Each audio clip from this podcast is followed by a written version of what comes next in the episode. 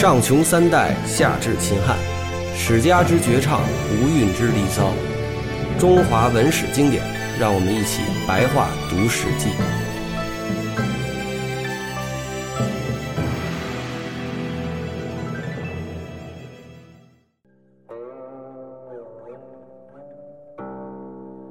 呃，大家好，我是齐友一。然后从今天开始呢，我们聊一下白话读《史记》，就是用这大白话呀，把这《史记》说一说。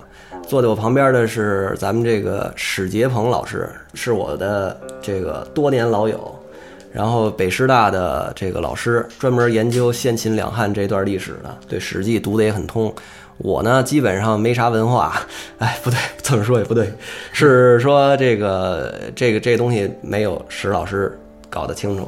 这个大怪，呃，怎么样？这个跟大家聊两句。可 以可以，嗯、我们就来这个先听听齐友一给我们讲吧。那咱们今天就第一篇啊，《史记》卷一《武帝本纪》第一，这个其实就是讲的这个三皇五帝的这个历史，嗯，是吧？嗯嗯，那我们开始了。皇帝呢是少典氏的儿子，姓公孙，名轩辕，生下来就神奇异灵，呃，襁褓中能言语，幼小伶俐，长大勤勉，成年后聪明通达。轩辕的时候，炎帝神农氏的势力已经衰微，诸侯互相侵伐，残害百姓，神农氏却无力征讨。于是轩辕时时举兵以征讨不来朝贡的诸侯，四方诸侯都来臣服于神农氏，但蚩尤最为残暴，一时还没有力量去讨伐。炎帝准备侵犯诸侯，诸侯都来归属于轩辕。轩辕于是修明政治，整顿军旅，顺应四时五方的自然现象，种植五谷，安抚百姓，使远方人民也能安居。驯服熊皮、貔貅、驱虎等猛兽。用来和炎帝战于阪泉之野，三度交战，终于克服炎帝，完成了他的壮志。那这个我们其实就能知道，是说当时实际上是神农氏的天下，对对对，然后这个轩辕，也就是黄帝，还有炎帝，还有蚩尤，其实都是当时的诸侯。嗯嗯，那等于跟这个战国时期其实是一样的，对就是说这个天下的王，嗯，势力衰微了，然后诸侯开始互相侵伐，对对对，最后皇帝这个这个一家独大了。是是是这个意思是啊。哎，那为什么就是说像炎帝什么的也被我们称作是这个？我们一说就是炎黄子孙嘛，那后来他们不是那个吗？不是联合起来了吗？两两家联合炎帝跟皇帝联合起来。嗯对对，那蚩尤是在南方吗？蚩尤是在南方，一般认为是。啊，嗯，啊，蚩尤作乱，不听从命令，于是轩辕向四方诸侯征集军队，与蚩尤战于逐鹿之野，生擒蚩尤，并把他杀死。四方诸侯都尊轩辕为天子，以取代神农氏。呃，轩辕就成为了皇帝。天下有不顺从命令的，皇帝便去征伐。平定之后，即便离去。披荆斩棘，开山通道，没有过过一天安适的日子。呃，东边到达了渤海，登上完山和东岳泰山；西边到达崆峒，登上鸡头山；南边到达长江，登上熊山、香山；北边驱除昏州，与诸侯在釜山合服。呃，那这个我们就是说，当时皇帝的势力范围是东到渤海，西到山西，是吗？嗯，差不多吧。是吧？然后这个呃北边在哪儿，其实不太清楚。嗯，南边是到了长江。对，嗯呃，下面是说了很多皇帝的这个比较灵异的事情啊，呃，各种什么祭祀啊，什么这些宗教礼仪上的事儿啊。嗯，然后咱直接说重点，重点是皇帝有二十五个儿子，得到了姓的只有十四个。皇帝住在轩辕之丘，娶西陵氏的女儿为妻，这就是雷祖。雷祖是皇帝的正妃，生了两个孩子，他们的后代都曾掌有天下。一个是玄霄，就是青阳，青阳降为诸侯，住在长江；另一个是昌邑，降为诸侯，住在弱水。昌邑娶蜀山氏女儿，名叫昌蒲的为妻，生高阳。高阳有大德于民。皇帝死后葬于乔山，他的孙儿，也就是昌邑的儿子高阳，继承帝位，这就是帝颛顼。颛顼帝高阳是皇帝的孙儿，也就是昌邑的儿子，沉静渊深而有智谋。然后下面就是一大堆称赞他的话，当然也不太可信啊。嗯，帝颛顼的儿子名叫穷禅，颛顼死，玄霄的孙儿高辛继立帝位，这就是帝什么呀？这是库帝库是一个学字头是吧？嗯学习的学底下是一个告，帝库啊，帝库就是我们说的三皇五帝里边的五帝之一。嗯啊，帝库高辛是皇帝的曾孙，高辛的父亲是乔吉，乔吉的父亲是玄宣，玄宣的父亲就是皇帝。自玄宣到乔吉都没有得到帝位，到高辛才继帝位。高辛是颛顼的侄儿。那这段是怎么理解呢？嗯，怎么个意思？那个他是说，呃，帝喾是是皇帝的曾孙，啊，对，然后帝喾的父亲是玄霄，呃，帝帝喾的父亲叫玄霄，嗯呃，高辛的父亲叫乔吉，乔吉的父亲叫玄霄，啊，然后玄霄是皇帝的儿子，啊，玄霄是皇帝的，嗯呃，那为什么中间会隔了这么多代呢？哎，他就是这样，一般古书上就这样介绍的，中间一些乱七八糟的人，他不是很有名，他就轻轻一笔带过了。啊，高辛是颛顼的侄儿，高辛生下来便这个神奇灵异，会说自己的名字，这跟说皇帝是一样的，是吧？都是一些这个怎么讲叫怪力乱神的东西加在这些人身上啊，以证明他的神力。嗯呃，说重点，重点是帝喾娶陈封氏的女儿，生放勋，娶这个是邹之氏。嗯，帝喾去世，至继承帝位，帝制在位没有政绩，死后帝放勋继位，也就是帝尧。也就是说，这个帝喾的一个小儿子实际上是尧。嗯啊，呃，帝尧就是放勋，他的仁德，呃，如天的无尽，他的智慧如神般微妙，巴拉巴拉巴拉巴拉巴拉。然后帝尧呢，命令这个西氏、何氏恭敬的顺应上天，从日月星辰的运行定出一年的历法。呃，这底下就说了很多他的这个政绩，他的政绩主要集中在什么地方呢？大怪，他的正解主要是讲的这个晋晋圣民，也就是说把农作物种的比较好吧，农作物种的好，然后就是进那个制。定历法，对，制定律法对吧？嗯，就以前古代的人，他都是农业社会嘛，他就是最主要的是要让老百姓吃饱饭，嗯，这就是而且是帝尧先在中国确定了一年是三百六十六天这个事儿，嗯是吧？他等于他制定了当时的农历，相当于。嗯啊，又用这个确定一年为三百六十六天，又用至闰的方法来调整四时的误差。嗯，呃，等于就是说，当时的农历的什么闰月什么这东西，在帝尧时代就都已经有了。对，呃，尧说谁可以治理国事？放其说，呃，四子丹朱通达明理。然后尧说，呃，这个人顽劣好诉讼，不能用。然后这个叫关兜说，共工遍览事物，颇见成绩，可以用。然后尧说，共工善言巧辩，用心邪僻，呃，貌似恭敬，却连天都敢欺瞒，不能用。呃，尧又说，这个四方诸侯领袖，滚滚洪水漫天而来，浩浩荡荡地包围了群山，淹没了丘陵，老百姓忧心忡忡，有谁能去治理呢？四人都说滚可以。尧说滚这个人违背命令，残害同类，不可以。都说先用用看吧，真的不行再说。呃，尧接受了他们的意见，用了滚。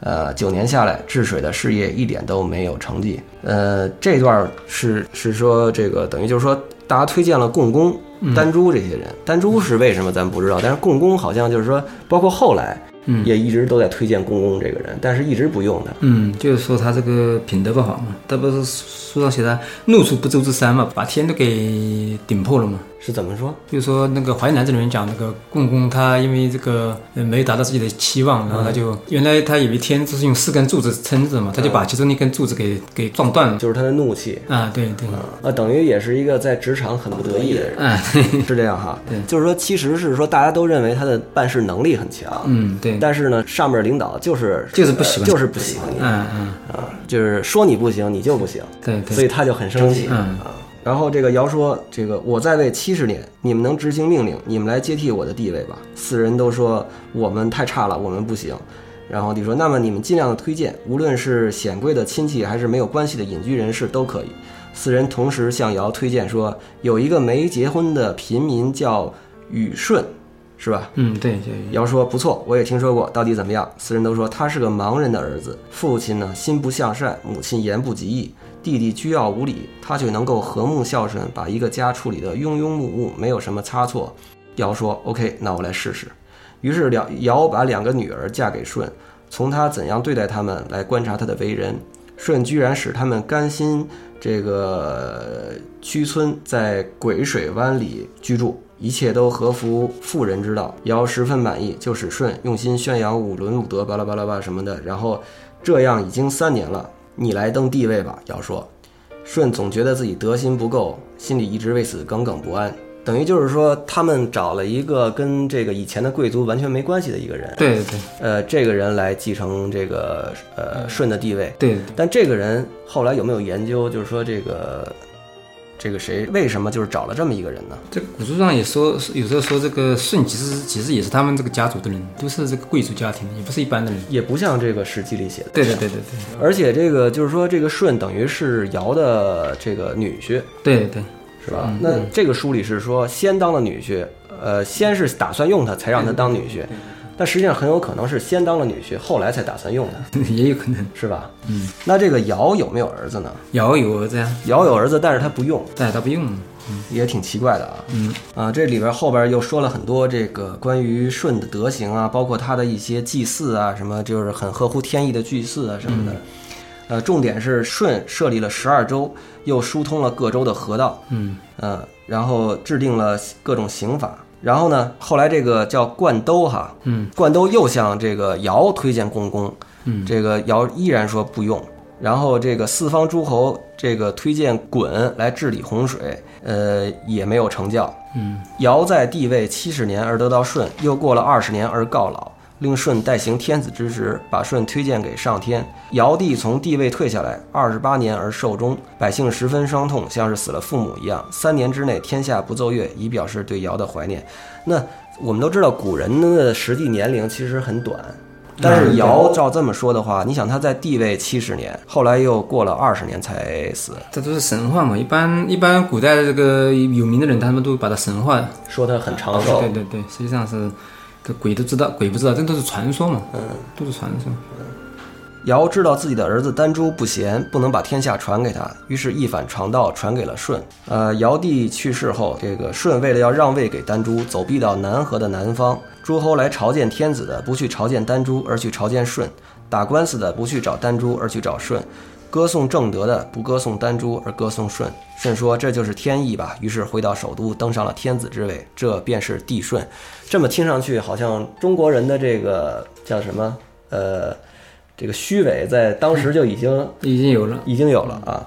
虞舜名叫重华，重华父亲人称瞽叟，瞽叟父亲名叫乔牛，乔牛父亲名叫居望，居望父亲名叫靖康，靖康父亲名叫穷禅，穷禅父亲就是帝颛顼，颛顼父亲名叫昌邑。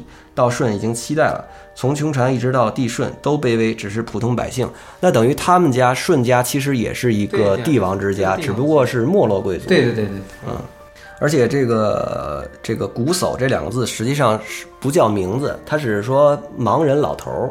对对包括他妈，他妈叫叫什么来着？呃，他妈反正也是一个什么大婶儿的那个意思，等于就是说已经穷到没有名字了。对对对，嗯，舜的父亲瞽叟瞎了眼睛，舜的母亲死后，瞽叟续弦生了象，象狂傲骄纵，瞽叟欢喜后妻的儿子，时常想杀死舜，舜每次都躲避开，有小过失的时候便接受处罚，以顺从的态度对待父亲、后母和弟弟，一天比一天诚笃小心，从不懈怠。舜是冀州人，嗯，是吧？对曾经在骊山种过田，在雷泽捕过鱼，又在黄河边做过陶器，在寿丘做过多种手艺，又在富下赶集做过小生意，那等于是一个到处打短工的。对啊，是舜 的父亲瞽叟心不向善，母亲言不及义，哒啦哒啦哒啦哒啦，反正就是一直在说骂他的父母兄弟什么的。顺从父母，不失子道，待兄弟友善，象想杀死他找不到借口，他却一心只是希望常侍候在父母的身边。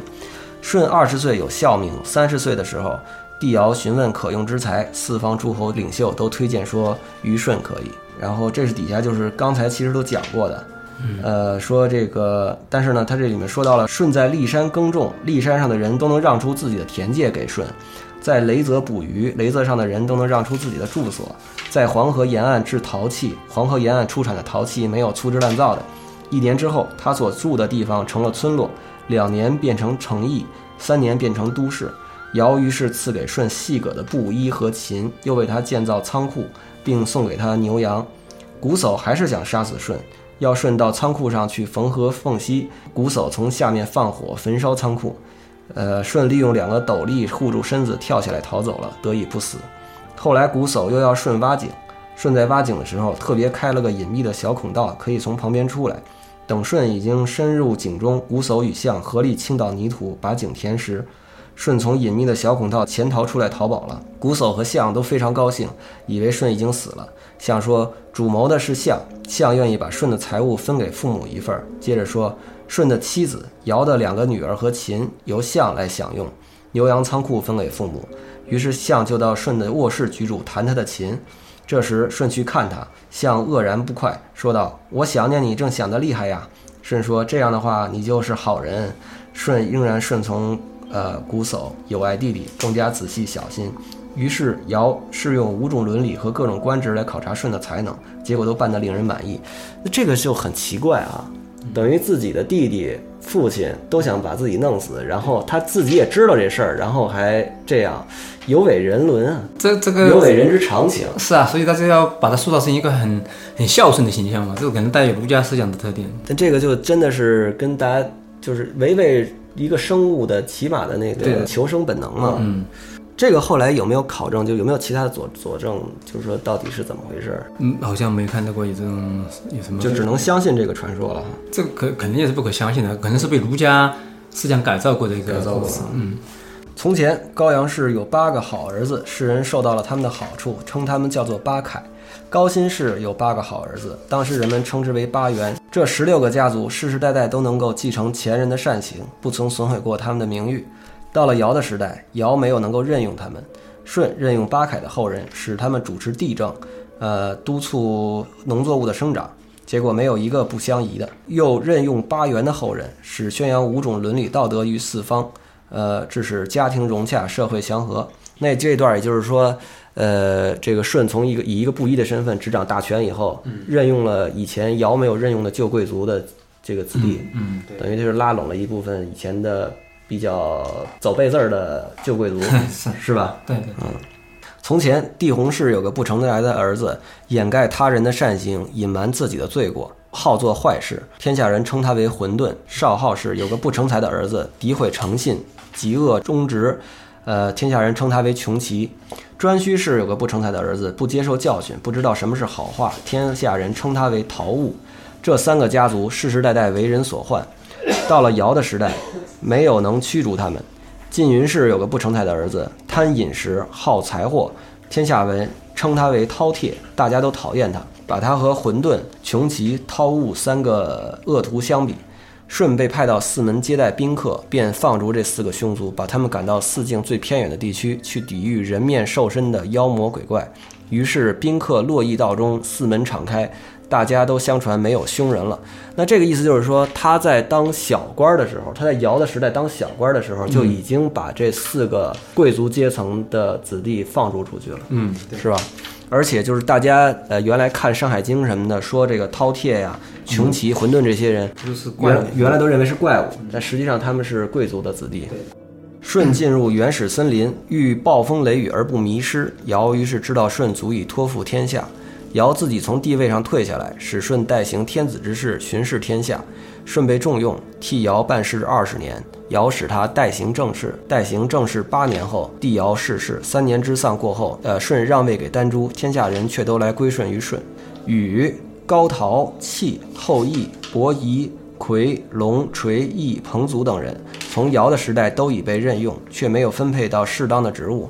于是舜到先祖庙，谋商于四方诸侯领袖，呃，以畅通四方的见闻，命令十二州首长评论天子的言行。呃，这反正底下都是称赞他们的嘛，嗯，然后，呃，底下一大段都是说把这个各种职务安排给了禹啊、高陶啊、契、后羿这些人，他们有不同的职务啊。然后这二十二个人，也就是刚才说的很多这个被舜的时代任用的这些人都完成了他们的工作。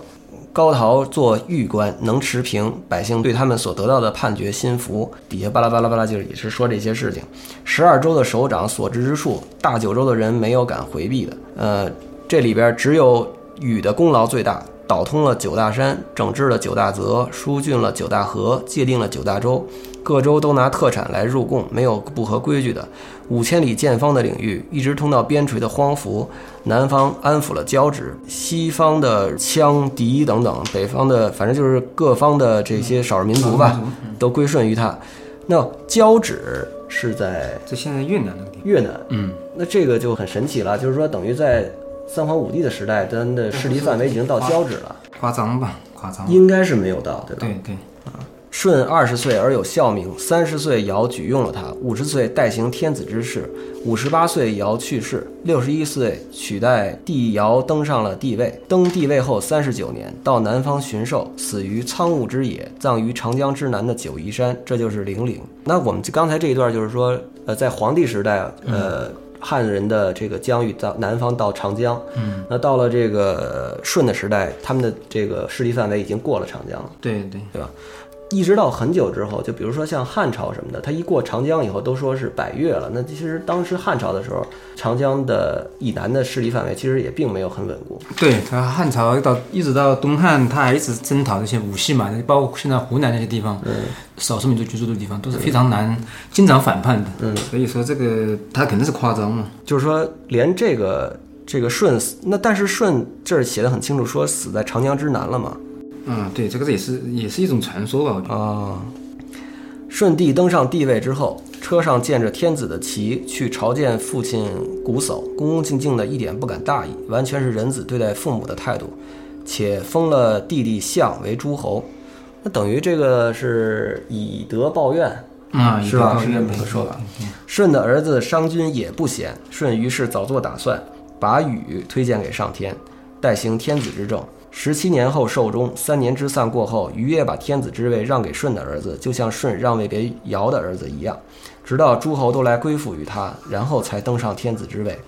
尧的儿子丹朱、舜的儿子商均都有封地，以供奉先人的祭典，穿自己的衣服，礼乐也都用自己的，用客人的身份见天子，天子不把他们当做自己的臣下，呃，表示不敢专有天下。从皇帝到舜、禹都同一姓，只是改了国号，以显扬个人的美德。呃，那他们是同一个姓，他们是姓什么呢？你说这个皇帝啊，禹啊，他不是轩辕氏吗？然后，然后他他们到了那时候的贵族就这样，过了一段时间，他他就说他自己族长门或者他自己改，自己改。自己可以改姓。嗯，对，可以改姓。呃，所以皇帝为有熊，帝颛顼为高阳，帝喾为高辛，帝尧为陶唐，帝舜为有虞，帝禹为夏后。而乙氏呢，为了乙氏区别，姓归氏，呃，弃为商，姓子氏。呃，另外一个就是放弃的弃呢为周，姓姬氏。那也就是说，呃，后来的商朝实际上是这个弃姓的这个，也就是子姓的人后来的建立的商朝。对对，那这个周朝呢，是后来的这个姬姓啊。太史公说，学者大多说武帝的年代太久远了，但是《尚书》只记载到尧以来的事情，而百家叙述皇帝，文字很不典雅，也不通顺，大人先生们都说不清楚。呃，载于问武帝德和帝系姓两篇，一般诸儒者呢，儒家认为是并非是圣人孔子的话，因而也就不加以传授。我曾经西边到达了崆峒，北边到达了逐鹿，东边差不多达到海上，呃，南边泛舟于长江、淮河。所到之处，长老们个人往往都说到皇帝尧舜的地方，风俗教化却不相同。也就是说，他做了很多采风的工作，嗯是很多神话传说呀、地方传说的这个集合。大概说来，以不悖于古文尚书的比较真切，就是说，呃，太史公是比较相信尚书的，嗯啊。呃，我阅读《春秋国语》，觉得能发明五帝德和帝系性的地方非常显著，只是通常都不去深刻的考求。从表层上来说呢，呃，就一点都不虚假。尚书残缺空隙的地方很多，他所疑义的却时常见于其他的记载。